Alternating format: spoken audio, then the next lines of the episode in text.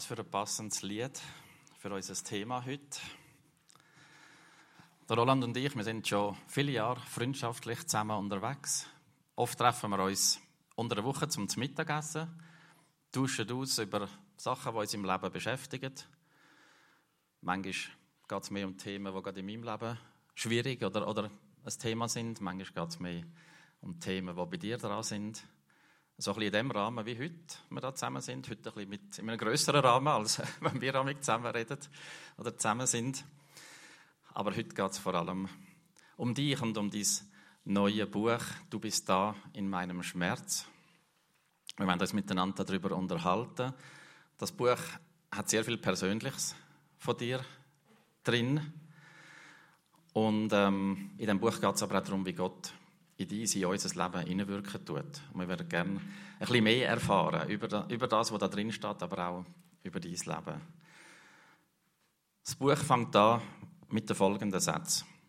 Es liegt mehr als zehn Jahre zurück, aber ich kann mich noch gut erinnern. Ich sitze in einem Zimmer, das breit genug ist, dass ein Bett, ein Schrank und am Fenster ein Tisch Platz haben. Ein Freund hat mich eine Stunde zuvor am Eingang der Klinik abgesetzt weil ich physisch und psychisch zusammengebrochen war.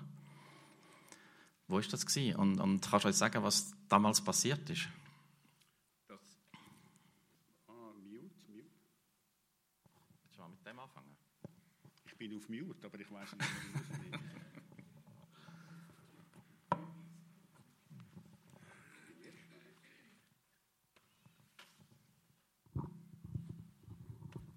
Danke. Eins ist klar, ich bin technisch absolut unbegabt und äh, habe überhaupt keinen Leistungsdruck in dieser Hinsicht, gell? Jawohl. Ja, das ist in der Klinik Geisgi im Appenzellischen. Das ist vor 13 Jahren. Da hat mich ein Freund abgesetzt, die Klinik, und ich komme dort an und ich weiß, ich werde die nächsten fünf Wochen dort verbringen. Vorausgegangen ist eine lange Zeit, über acht Jahre, wo es mir immer schlechter gegangen ist gesundheitlich. Ähm, angefangen hat es im Jahr 2000, da bin ich am Arbeiten im Büro. Und plötzlich wie ein leichter Stromschlag im Kopf. Es wird mir trümmelig, ich muss abliegen und denken, ich habe ein bisschen viel gemacht, ähm, am Nachmittag mag ich wieder. Ah, Entschuldigung, Roland, da kommt genau das, was noch gefehlt hat. Ist der für dich? Ich muss dich schnell unterbrechen, das ist für dich, Das ist für mich. ich weiß, du tust ja sehr gerne, wenn du an deinen Büchern schreibst und am Arbeiten bist, hast du sehr gerne einen Latte Macchiato dazu. Und ich habe gefunden, der darf heute Morgen nicht fehlen, Hey, damit du dich auch wirklich wohlfühlst auf der Bühne. Ihr entschuldigt, wenn ich zwischen ihnen trinke, gell? Wow. Das ist super.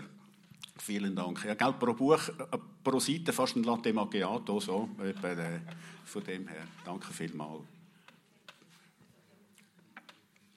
Ja, ich habe dort gedacht, im Jahr 2000, am Nachmittag mag ich wieder.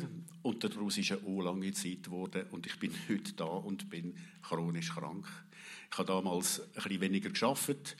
Äh, und habe immer wieder so, Schwindelepisoden gewesen, die gekommen sind, die mich völlig erschöpft haben. Dann habe ich mich wieder aufgerappelt, dann ist wieder eine gekommen und so ist es in den nächsten Jahren gegangen und immer schlechter geworden. Mit der Zeit habe ich nicht mehr mögen, gefragt, wie kann ich meine Arbeit machen.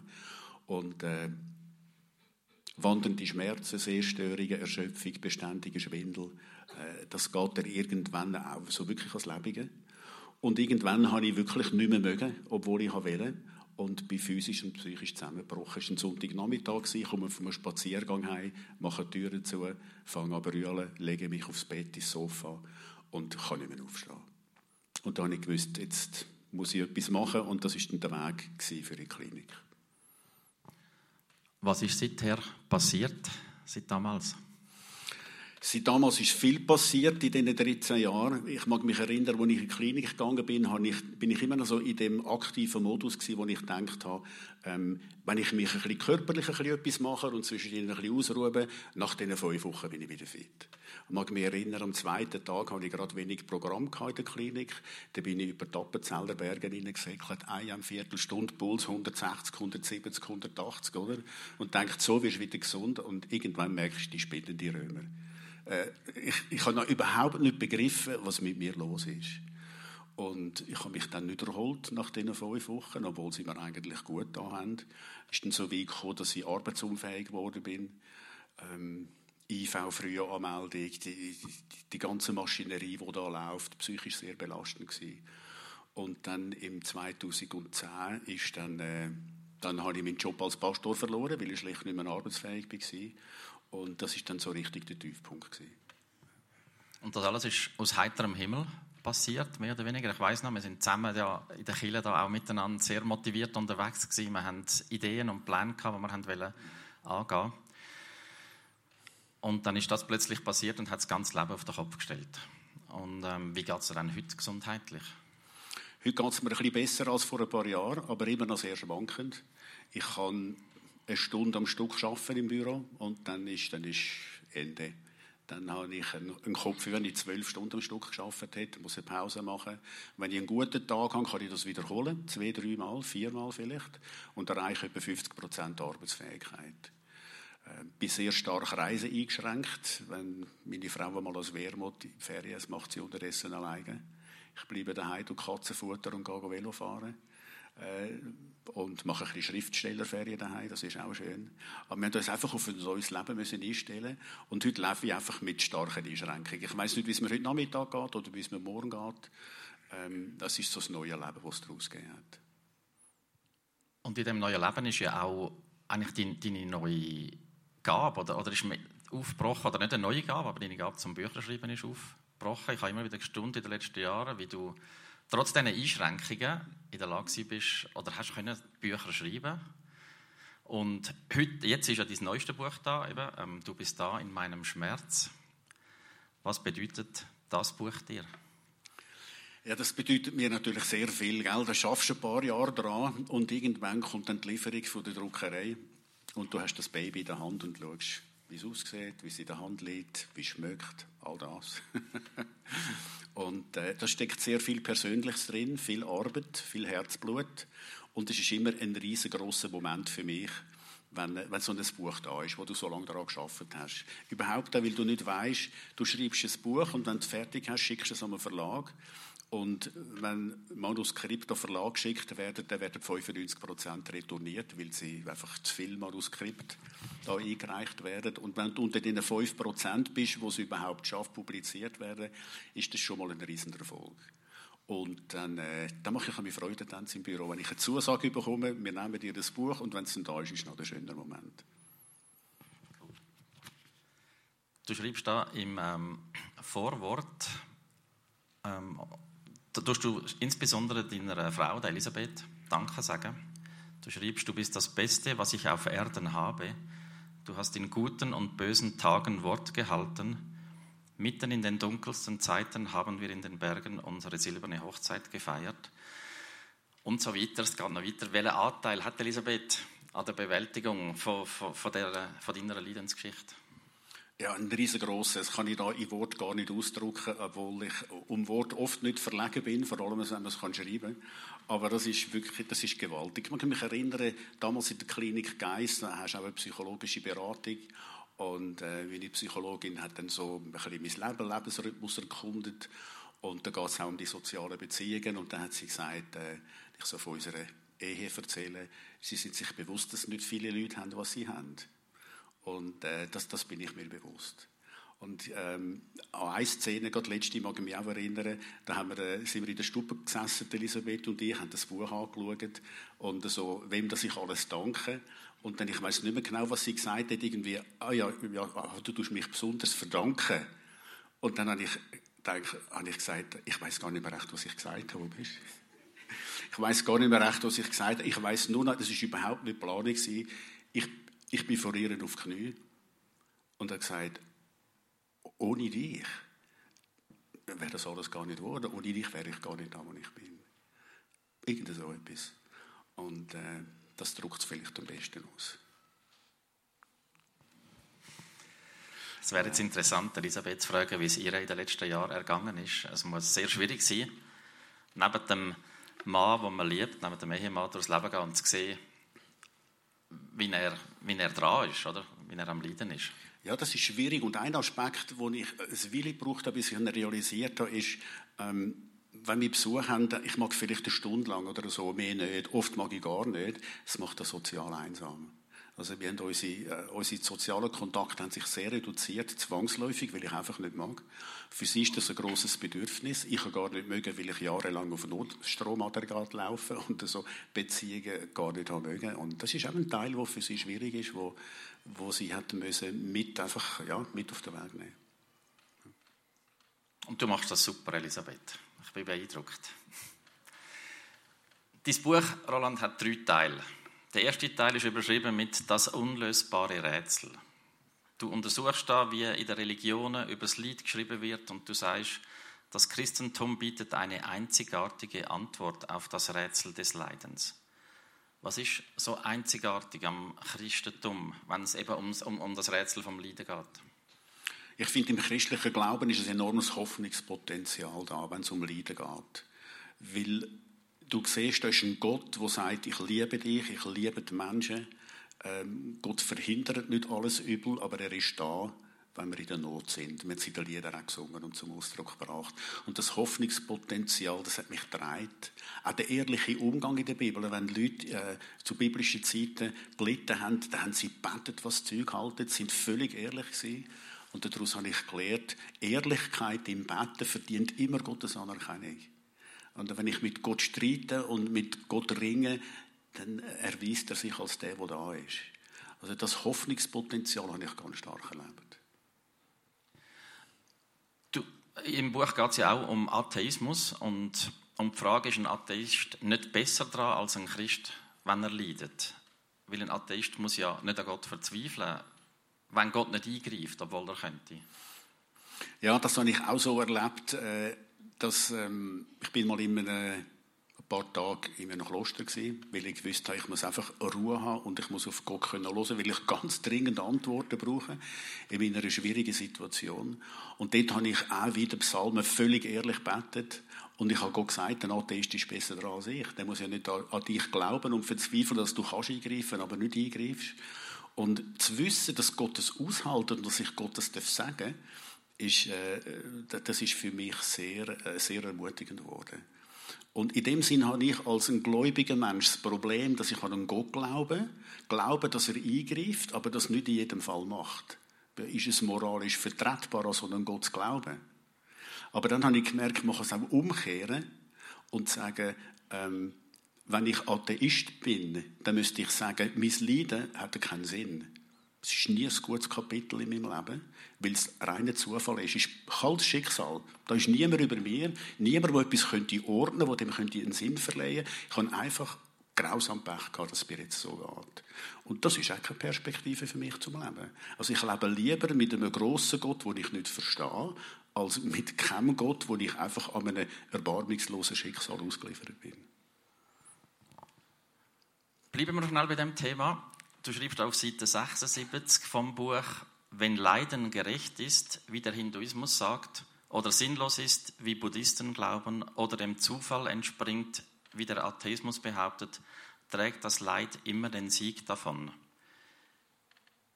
Ist jetzt das in dem christlichen Glauben nicht auch so, schlussendlich? Nein, ich empfinde, es anders.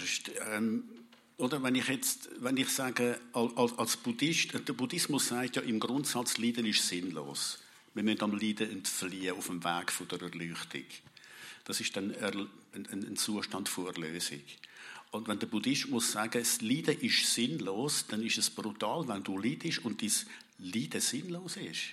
Also Leiden ist eins, aber sinnloses Leiden ist fast unerträglich. Im Hinduismus wird ja gesagt, Leiden ist eigentlich eine Folge von, von einem Karma, das du dir angehäuft hast. Du bist letztlich für dein Leiden selber verantwortlich. Man kann niemand anderem die Schuld geben. Und das führt dann oft dazu, dass Leiden einfach fatalistisch eingenommen wird und Situationen vom Leid und von Ungerechtigkeit nicht verändert werden. Und im christlichen Glauben sehe ich das Hoffnungspotenzial, dass der christliche Glaube sagt, Leiden ist oft nicht gerecht, aber Gott kann etwas daraus machen. Äh, Gott kann in dem am Wirken sein, was für uns brutal schwierig ist. Und darum empfinde ich dort bei allem Respekt, wie andere Religionen mit dem Leiden umgehen, als sehr ein grosses Hoffnungspotenzial im christlichen Glauben. Ich muss da noch schnell kurz dranbleiben. Also, damit ich es richtig verstehe, heißt das für dich, dass das Leiden nicht sinnlos ist oder sogar ein Gewinn? Oder kannst du das noch mal ein bisschen aus deiner Sicht mir noch mal erklären? Ja. Ähm, wenn wir so ein bisschen in die alte christliche Kirche schauen, dann hat es dort eine starke Überzeugung gegeben, dass Leiden ein, eigentlich wie ein Lehrer ist, eine pädagogische Form von Leben. Dass Gott durchs Leiden an uns etwas macht, was er sonst nicht könnte machen könnte. Ähm, dass Gott unseren Charakter schult, dass Gott aus uns edle Menschen macht, dass er aus dem Schwierigen etwas Gutes hervorbringt. Und darum gibt es zum Teil auch in der Bibel, werden die Schreiber manchmal fast euphorisch, sogar wenn es über das Leiden geht. Sie sagen, nie das Leiden ist gut. Du musst es einfach annehmen. Es wird auch nie gesagt, ja, es kommt schon gut. Sondern Schlimmes, Böse vom Leiden und Schmerz und Ungerechtigkeit wird ganz stark anerkannt. Aber dann ist genauso stark die Überzeugung da, in dem Schwierigen ist Gott am Werk auf eine Art, die wir nicht verstehen können, die sich uns aber erschließt, wenn wir uns dem Gott im Glauben öffnen können. Und das ist eine völlig andere Situation, als wenn ich sage, ich bin halt einfach selber schuld, oder ich muss sagen, ja, Leiden ist sowieso sinnlos. Mir kommt da der christliche Philosoph der Kierkegaard in den Sinn, der gesagt hat, leben kann man das Leben nur vorwärts, aber begreifen kann man es nur rückblickend oder nur rückwärts. Wie schaust du jetzt rückblickend auf die Jahre seit, seit dem Ereignis damals? Zum Glück heute äh, hoffnungsvoller. Ich hatte eine Phase, wo ich gesagt habe, ich fühle mich wie ein Baum, wo, wo Schatten wirft, aber keine Früchte trägt. Es ist völlig sinnlos, was ich da erlebe. Das ist ein ganz schlimmer Zustand. Und mit der Zeit habe ich angefangen zu sehen, Gott macht auch Starkes und Schönes daraus. Schlussendlich hat es auch dazu geführt, dass ich mehr von meiner Arbeitszeit kann in Schreiben investieren kann. Auch natürlich, weil Elisabeth sagt, ich kann unsere Brötchen verdienen. Das ist ein riesen Segen. Und ähm, und so, du hast am Anfang gesagt, eben, du bist krank, aber du schreibst Bücher. Ich schreibe eigentlich laufend Bücher. Das ist so wie eine Gabe, wie etwas, es ist wie ein Hahn, der tropft und ich muss immer das Gefäß darunter haben, dass es nicht überläuft. Zettel schreiben, neue Ideen kommen. Und das ist wie zur Entfaltung gekommen. Und was ich als genial erlebe, ist, ähm, dass mir eben dann Leute manchmal sagen, wie, wie kannst du so viele Bücher schreiben? Und ich sage dann manchmal, ich habe noch nie ein Buch geschrieben, nur jeden Tag eine Seite. Und in diesen kleinen Schritten kommt etwas zustande. Und das ist schön zu erleben, dass ich merke, da ist Gott irgendwie am Werk. Im zweiten Teil von deinem Buch ähm, geht es um Freunde auf dem Weg.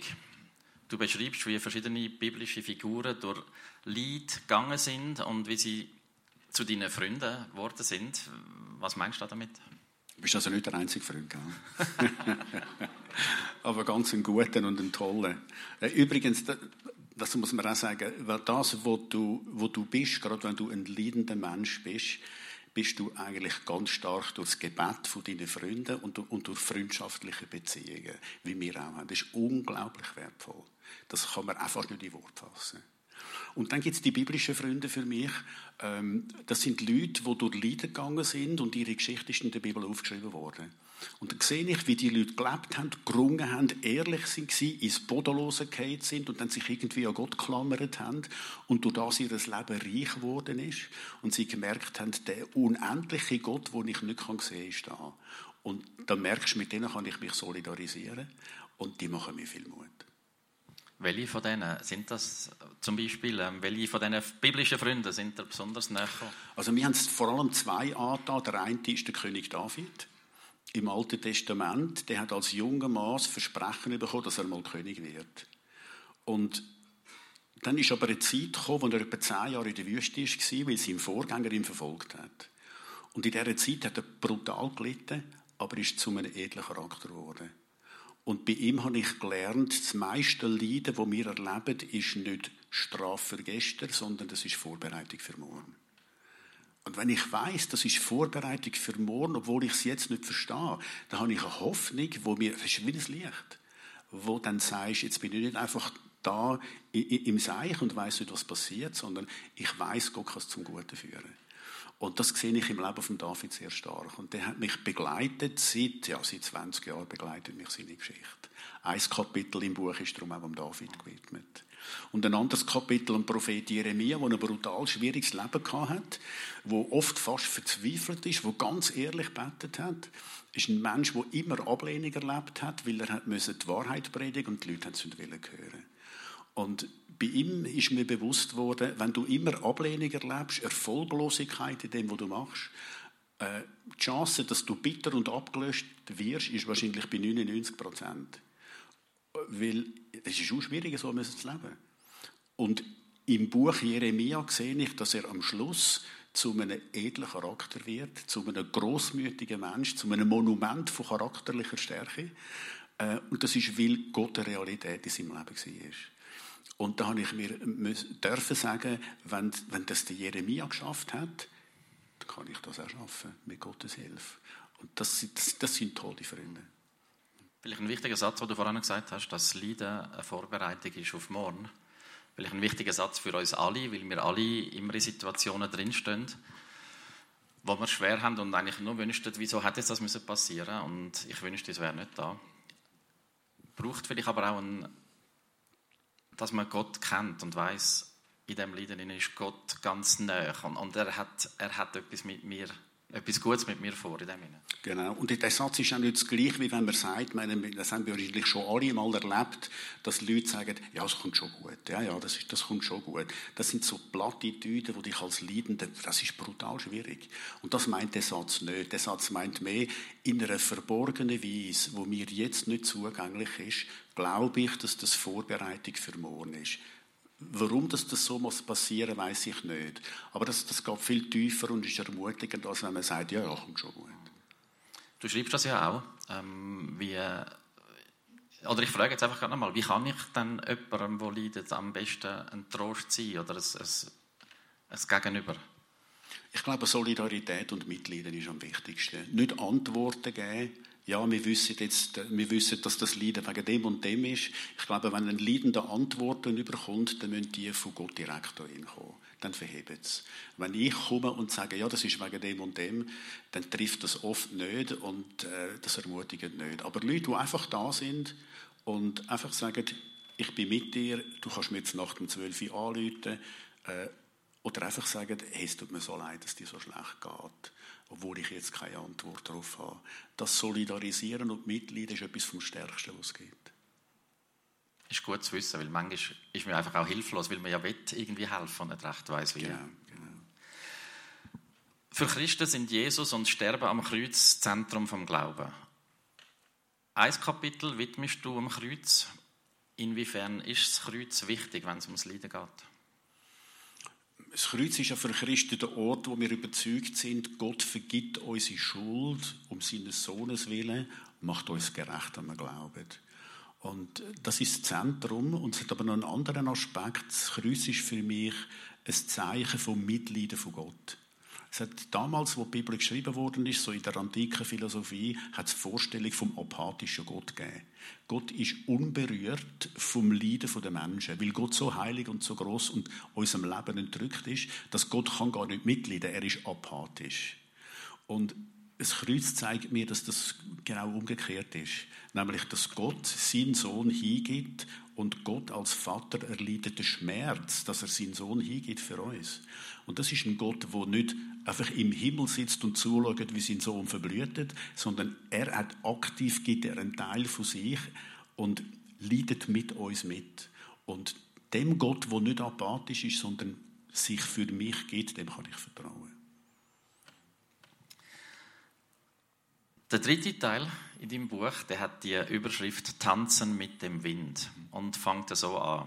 Die Bibel ermutigt uns, das Leiden nicht nur anzunehmen, sondern unser Leben durch das Leiden zu gestalten.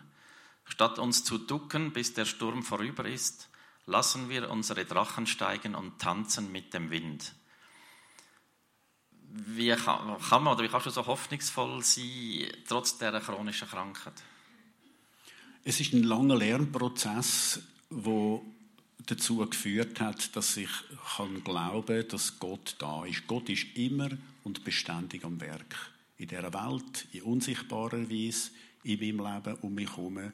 Und das Wissen, dass Gott auch Leiden nimmt und mit dem Leben formt und mit dem mit mir zum Ziel kommt, macht mich mutig, zu sagen, ich nehme das an. Ich lebe nicht gegen mein Leiden. Ich höre auf, am Universum herumflicken. Ich habe etwa zehn Jahre gebraucht, bis ich an dem Punkt war.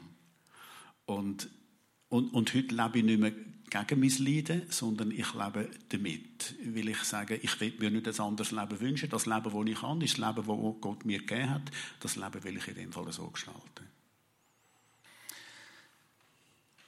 In deinem Buch beziehst du dich immer wieder auf Ereignisse in der Bibel und ähm, besprichst Bibeltexte, die dir wichtig geworden sind. Und drei von diesen Bibelstellen hast du uns mitgebracht. Genau. Drei Bibelstellen. Die erste ist der Psalm 23. Der Herr ist mein Hirte, mir wird nichts mangeln. Er weidet mich auf einer grünen Aue und führt mich zum stillen Wasser. Muss ich wandern in finsterer Schlucht, so fürchte ich kein Unheil, denn du bist bei mir. Ich finde das ein unglaublich tröstlicher Text. Ist von David geschrieben worden, wo ja, wie ich vorher gesagt habe, viele Wüstenerfahrungen gemacht hat und gewusst ist, wie es ist, wenn du im, im dunklen Tal bist. Und der Text bedeutet mir insofern viel, wenn ich ihn lese, dann tut sich irgendwie eine tröstende Gegenwart Gottes in meiner Seele ausbreiten. Es sind so schlichte Sätze, der Herr ist mein Hirte, mir wird nichts mangeln. Ich bete das oft, wenn ich zur Nacht nicht schlafen kann. Ähm, wenn ich Schwindelepisoden habe, dann, äh, dann muss ich auf, weil der Schwindel sonst einfach immer weitergeht. Und ich schlafe seit zehn Jahren mit Medikamenten. Ich bin schlafmedis abhängig. Ähm, und dann musst du halt gleich aufstehen, obwohl du ja furchtbar müde bist. Und dann geht es vielleicht eine Stunde oder ein bisschen mehr, bis der Schwindelpegel oben runterkommt. Und das sind so schwierige Momente. Und dann bete ich oft auf Psalm 23 in meinen eigenen Worten, ich habe den auswendig, ich habe den schon so oft gebetet und dann gibt es irgendwie so wie eine tröstende Gegenwart, die sich deiner bemächtigt. Das ist etwas sehr Schönes. Und darum bedeutet mir der Psalm 23 sehr viel. Der zweite Text aus dem Römerbrief, Kapitel 8, Vers 28, ein sehr kurzer. Wir aber wissen, dass denen, die Gott lieben, alle Dinge zum Besten dienen. Das finde ich ein gewaltiger Satz, weil er so kategorisch sagt, wir wissen, da ist von einem gläubigen Menschen die Rede, wir wissen, dass die, die Gott lieben, alles zum Besten dient. Der, der das geschrieben hat, der Paulus, hat selber viel mehr Leiden erlebt, als ich erlebt habe. Und kann das sagen. Er kann sagen, wir wissen dass Er sagt nicht, wir hoffen es oder einige erleben es, die anderen leider nicht. Die kategorische Aussage ist so, die, die, die steht so markant da. Und der Vers sagt mir, ähm, ich soll einerseits das Beste aus meinem Leben machen, was ich kann, aber es gibt etwas, was viel größer ist, nämlich, dass Gott das Beste daraus macht. Und mit dem lebe ich, darauf vertraue ich, dass wenn ich das annehmen kann und in einer Liebesbeziehung mit Gott stehe, dass ich dann darauf vertrauen Gott nimmt alles das in meinem Leben, wo scheinbar nicht zusammenpasst, und ich kann es zusammenfügen, dass etwas Gutes daraus entsteht.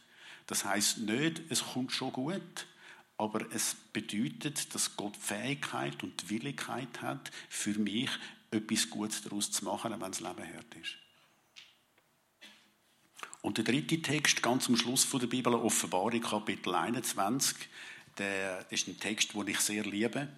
Ich sah einen neuen Himmel und eine neue Erde. Gott wohnt unter den Menschen, er wird alle Tränen von ihren Augen abwischen. Der Tod wird nicht mehr sein, keine Trauer, keine Klage, keine Mühsal, denn was früher war, ist vergangen.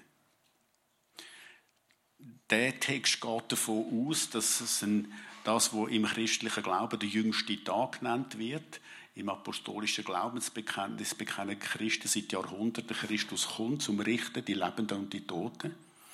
Und dann wird Gerechtigkeit geschaffen. Wenn Gott kommt, um zu richten, bedeutet das, alles Böse, auf der Erde gemacht wird, wird bestraft, aber nichts Gutes wird unbeachtet bleiben. Es wird auch seinen Lohn finden. Und dann, wenn Gott erscheint, in Jesus Christus, wird es erstmal auf der Erde Gerechtigkeit herrschen. Das allererste Mal. Und dann bricht die neue Schöpfung an, das heißt, Gott wohnt unter den Menschen. Dann ist Gott für mich nicht mehr der verborgene Gott, den ich nicht sehe, sondern der Gott, der ganz unmittelbar da ist, in dieser neuen Schöpfung. Und der Satz, er wird alle Tränen von ihren Augen abwischen, das muss man sich ja auf der Zunge lassen gehen. Das muss man sich vorstellen, wenn ich in die neue Schöpfung eintrete, in das ewige Leben, das, was wir so landläufig den Himmel nennen, dann wird Gott mir die letzten Tränen aus den Augen wischen und mich dort willkommen heißen. Das ist gewaltig. Und ich vermute, dass es dann doch noch Tränen wird geben, aber das werden nur Freudentränen sein. Und kein Tod, keine Trauer, keine Klage. Wir werden nie mehr an eine Beerdigung gehen. Nie mehr. Und das ist für mich die ultimative Hoffnungsperspektive. Und ist für mich auch gegenüber dem Atheismus die, der große Hoffnungsaspekt. Als Christ habe ich jetzt das Problem zuweilen, dass ich an einen Gott glaube, der eingreifen kann, aber das nicht macht. Aber ich glaube, er wird jenseits von der Geschichte alle Ungerechtigkeit wieder gut machen und die Schöpfung und, und den Mensch heilen. Die Perspektive hat ein Atheist nicht. Weil nach dem Tod ist Ende. Das heißt, alles das Ungerechte in dieser Welt wird nie gerecht gewährt, kann nie gerecht gemacht werden, weil es keinen Gott gibt, weil es keine Ewigkeit gibt. Und das ist ein moralisches Problem, das der Atheismus hat. Das Problem habe ich nicht. Ich glaube, dass Gott alles wird wiederherstellen und gut machen. Sehr reizvolle Bibeltext zum Hören, wo das es angeht. Aber ich finde auch sehr hoffnungsvoll, auch für morgen, für den Alltag, zum wissen, ich wieder in mein, mein tägliches whatever reinkomme, zu wissen, dass mehr, dass das mehr dahinter ist oder dass, dass es noch immer anführt. Der Himmel hat es dir offensichtlich angetan, aber wie kann ich wissen, dass ich auch dort ankomme? Die Antwort ist Jesus. Jesus hat einmal gesagt, ich bin der Weg, die Wahrheit und das Leben. Auch so eine kategorische Aussage. Niemand kommt zu Gott außer durch mich. Jesus ist für mich die ausgestreckte Hand Gottes. Meine, Gott ist größer als wir, er hat uns geschaffen, er ist unsichtbar für uns. Äh, wenn jetzt jemand würde sagen, ja, Gott soll mal den Tatbeweis antreten, dass es ihn gibt, dann ist das gelinde gesagt äh, nicht sehr intelligent, weil wenn Gott den Tatbeweis würde antreten, dass es ihn gibt, würden wir das gar nicht überleben. Das heißt in der Bibel, wir, wir sind, wir leben, Gott lebt immer unzugänglichen Licht. Also Gottes Größe und Heiligkeit und Macht, wenn die würde erscheinen unter uns, ganz unmittelbar, dann ist das wie wenn ein Insekt am Regie werfen und dann macht es und dann ist es vorbei. Und, ähm, und jetzt sagt das Neue Testament, durch Jesus wird Gott sichtbar. Der Gott, wo wir ihm nicht nähern können, ist erlebbar durch ihn. Und darum ist für mich der Glaube an Jesus Christus als meinen Erlöser, bringt mich näher zu Gott, bringt mich in eine Liebesbeziehung mit Gott. Und darum ist die Antwort darauf, wie kann ich dort ankommen, die ist ganz einfach Jesus.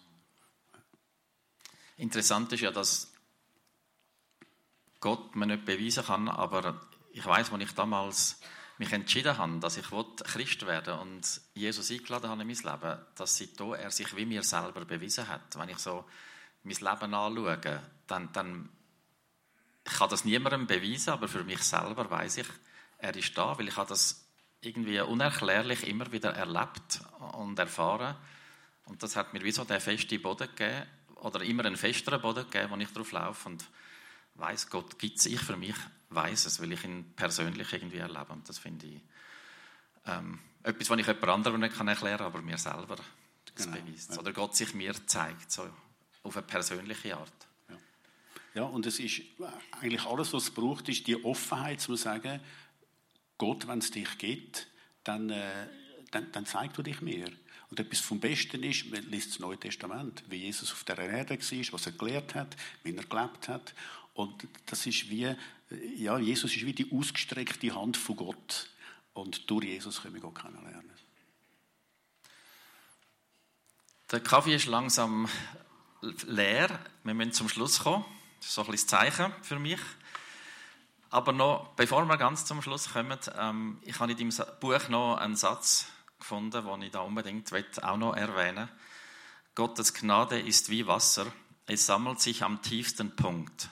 Wenn der Boden erreicht ist und wir ganz unten sind, stoßen wir nicht auf das große Nichts, sondern auf die große Gnade. Sie ist ganz leise durch die Bruchstücke unseres kaputten Lebens gesichert, gesickert und ist ganz einfach da. Wie bist du dem Vergleich mit dem Wasser gekommen? Das war in der Ferien im Südtirol. Bin ich zu einer Burg aufgestiegen, wo nur noch so der Turm gestanden ist, kein Dach mehr oben drauf. Und wo ich so in den Ruinen stehe, sehe ich, wie am Boden äh, Wasser ist. Wo man nicht, das ist einfach so durch, durch die Wände durchgesickert, durch die kaputten Wände. Und das ist wie ein Bild geworden für mich, für mein Leben. Dass, ähm, dass Gottes Gnade, die ich täglich bedarf, ähm, die kommt oft nicht wie ein Sprühregen über mich, sondern ich erlebe es in meinem Leben, dass eigentlich die Gnade ist, wie, dass sie wie, wie das Wasser ist, das durch Bruchstücke von meinem kaputten Leben sickert und sie ist, sie ist ganz einfach da. Das ist, äh, das ist ein Bild gewesen, das mich, wo mich begleitet hat und hat mir gesagt, wenn ich ganz unten bin und nicht mehr weiter weiß, weil es mir so schlecht geht, dann stoße ich nicht aufs große Nichts, sondern auf die große Gnade. Und, und das hat mir die Hoffnung und die Gewissheit gegeben, im Leiden kann Gott auf eine ganz tiefe Art und Weise erfahren werden, wo mir sonst unter Umständen nicht zugänglich ist. Und das hat mir sehr Mut gemacht. Mega schönes Bild. Noch eine Frage zum Buch. Äh, du hast vorhin schon ein bisschen uns einen Einblick gegeben in dein Bücherschreiben, aber ähm, wie lange geht es eigentlich so, von so einem ersten Gedanken, von einem Satz, den du auf ein Zettel schreibst, bis das Buch ähm, in Druck geht? Also der erste Gedanke hatte ich vor zehn Jahren. Da ist mir so schlecht gegangen, dass ich irgendwann den verwegenden Gedanken hatte, jetzt glaube jetzt bin ich auch qualifiziert dafür, mal ein Buch darüber zu schreiben, weil ich es ja selber erlebe. Und dann ist die nächsten fünf Jahre nichts passiert. Einfach nie so wie ein Okay bekommen von oben. Und vor etwa drei Jahren habe ich mich einmal dran gemacht und dann plötzlich sind die Gedanken geflossen. Das sind all die Kapitel darin, einfach, das ist wie ein steter Strom zu mir gekommen und ich habe den Becher angehebt und, und geschrieben und von denen an ist es gelaufen. Mhm. Und dann habe ich das vor anderthalb Jahren am Fontis Verlag Basel eingereicht, habe umgehend eine Absage bekommen. Es werden viele Bücher über das Leiden geschrieben, äh, gescheiter bei einem anderen Verlag versuchen, aber der Chef will es über die Weihnacht nach Hause und lesen. Weil ich denke, das ist immer gut, wenn es der Chef auch mitnimmt, das Manuskript. Und dann habe ich ähm, im Januar dann Postwender ein Mail bekommen, der Chef habe es gelesen, das Ganze über die Weihnacht und habe in der ersten Programmsitzung gesagt, das bringen wir. Und das ist natürlich das ist so ein schöner Moment, gell? Sagst, ja, super. Und dann hat es ganz lange Zeit gebraucht, wo wir etwa ein Jahr lang mit dem Cheflektor zusammen äh, Seite für Seite durch äh, kleine Korrekturen anbringen das hat äh, etwa 13 Seiten, 13 Seiten Mail bekommen, wo wir, äh, die, die sehen alles, gell? Und dann haben wir einfach noch Verbesserungen, Feintuning gemacht. Viel Latte Macchiato getrunken dazu, um die Sachen einzuarbeiten. Das ist ein relativ langer Prozess, bis es dann da ist. Also etwa drei Jahre intensiv. Ja. Spannend. Hast du sicher schon wieder die andere Projekte, die am Laufen sind? Hm? Ich habe immer zwei oder drei. Ich habe zwei jetzt mit einem Verlag in Deutschland, wo am Laufen sind. Und ich muss immer schauen, dass es nicht zu viel sind, weil zu viel vertrage ich nicht. Aber das ist, äh, genau, es schreibt immer, ja. Nochmal zurück zu deinen Freunden, nachdem ich jetzt ja weiß, dass ich nicht der Einzige bin. Es gibt viele gute Freunde, die auf, dem, auf deinem Weg irgendwie auf eine Art und Weise Anteil haben am Entstehen von deinem Buch. Und du hast mir gesagt, dass es etwas Besonderes gibt, wo du einen besonderen Dank ähm, aussprechen heute. Wer ist das? Genau, also bei einer Frau gegenüber habe ich das schon gemacht. Und einen besonderen Dank möchte ich heute aussprechen, der Corinne Meyer. Corinne Meyer hilft mir beim Bücherschreiben, beim äh, Korrekturen eintippen. Corinne, wo bist du? Ist Corinne da oben? Ah, Corinne, könntest du schnell runterkommen? Ich würde, ich würde gerne etwas geben. Corinne Meyer äh, ist die gute Fee in unserem kleinen Unternehmen.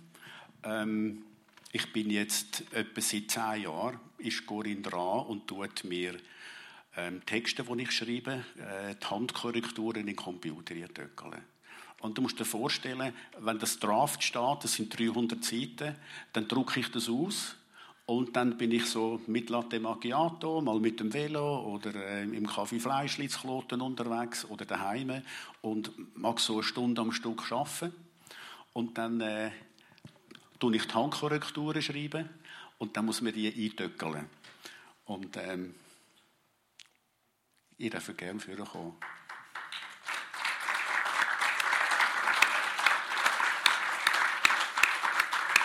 Können wir doch gerade, können wir doch gerade dort rauf.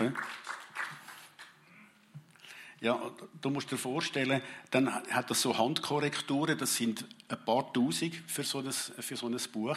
Und dann, wenn ich, äh, wenn ich so weit bin ähm, und wieder eine Handkorrektur habe, dann rufe ich den Corinna und sage, der magische Satz, Corinna, ich habe ein Jöppli für dich. Gell? Und dann töckelt mir das Corinna alles ein. Und für mich ist das so bedeutsam, weil mit meinen gesundheitlichen Einschränkungen kann ich fast nicht am Kompi arbeiten.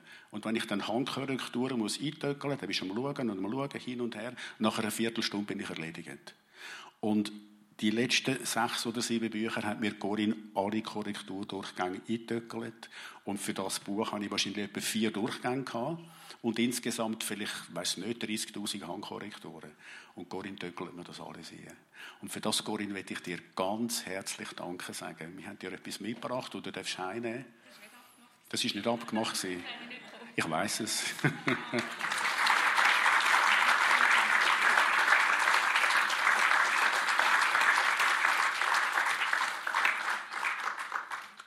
ganz herzlichen Dank, Corinne. Danke.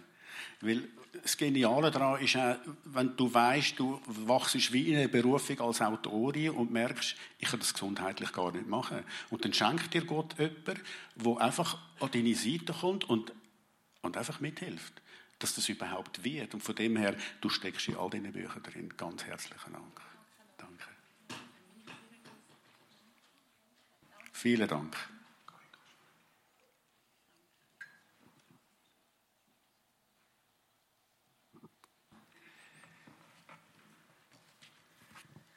Ja, Roland, danke vielmals für den sehr persönlichen Einblick. Ja, ja nimm doch noch mal kurz Platz. Ähm, aber auch einen hoffnungsvollen Einblick über äh, Gottes Nähe, wenn wir durch Zeiten vom Schmerz gehen oder durch Zeiten vom Leiden gehen. Sehr berührend. Hoffnungsvoll für mich jetzt auch im Besonderen, weil es mir wie auch hilft oder ein, ja, eine Hilfe gibt, wie ich Menschen kann begegnen oder eine Hilfe sein kann die durch schwere Zeiten gehen, aber mir selber auch die Hoffnung gibt, dass ich weiß, ähm, das Leiden ist nicht sinnlos und es ist nicht ein dummer Zufall, sondern da ist Gott, der dahinter ist. Danke vielmals für den Einblick heute Morgen und auch dir einen grossen Applaus dafür. Danke, Stefan. Danke. Die ist ein bisschen einem eigenen Interesse. Ich werde jetzt ja dann gerade nach dem Verdanken und nach dem Applaus werde ich jetzt dann einen harten Bruch machen müssen und wieder so in zurück ins Gottesdienstprogramm gehen und Kollekten ansagen. Wirkt ein bisschen unpassend. Andererseits ist Geld auch ein Thema, das auf eine gewisse Art bei vielen Menschen Schmerz auslöst. Wie passt jetzt Kollekte da an? Vielleicht kannst du mir also als letzte Frage noch einen Tipp geben. Wie, was, wie, wie passt die Idee von der Kollekte so in so einen Gottesdienst rein? Wie passt das darin Ich finde, das passt gut darin. Wir haben in dem Lied, in dem Lied ähm, über Loben will ich dich, wenn ich in der Wüste bin oder wenn es mir gut geht, heißt es ja, alles sagen, alles Gute, was ich von Gott bekomme, das gebe ich ihm zurück als Lob. Das kann man mit Wort machen, das kann man auch mit Geld machen wenn wir äh, ja, etwas von dem, was wir erarbeitet haben, Gott zurückgeben und damit anerkennen, eigentlich ist alles von dir, dass ich überhaupt ein Einkommen habe, davon kann leben. Das ist ein Segen, wo du mir gibst, weil du als Schöpfer für mich sorgst. Dann ist das auch eine Form von Gott ehren. Und in dem Sinn passt das sehr gut. Vielen Dank. Und dann ist das ja gerade der Übergang gewesen. Habe ich dir aus der Patsche? Hast du gerade abgenommen? Danke vielmals. Herr Roland, nochmal vielen Dank. Und ähm, Du hast ja ein paar Exemplare von deinem neuen Buch mitgenommen. Der Roland ist nachher draußen im Foyer für euch da. Wenn du ein Buch kaufen möchtest und auch gerade signieren möchtest, dann ist er für dich da draußen. Und dazu gibt es auch einen kleinen Apero. Ihr sind also alle nachher noch ganz herzlich eingeladen zum Bleiben und miteinander schwätzen, austauschen, mit dem Roland schwätzen oder eben ein Buch signieren lassen. Nochmal vielen Dank, Roland. Danke.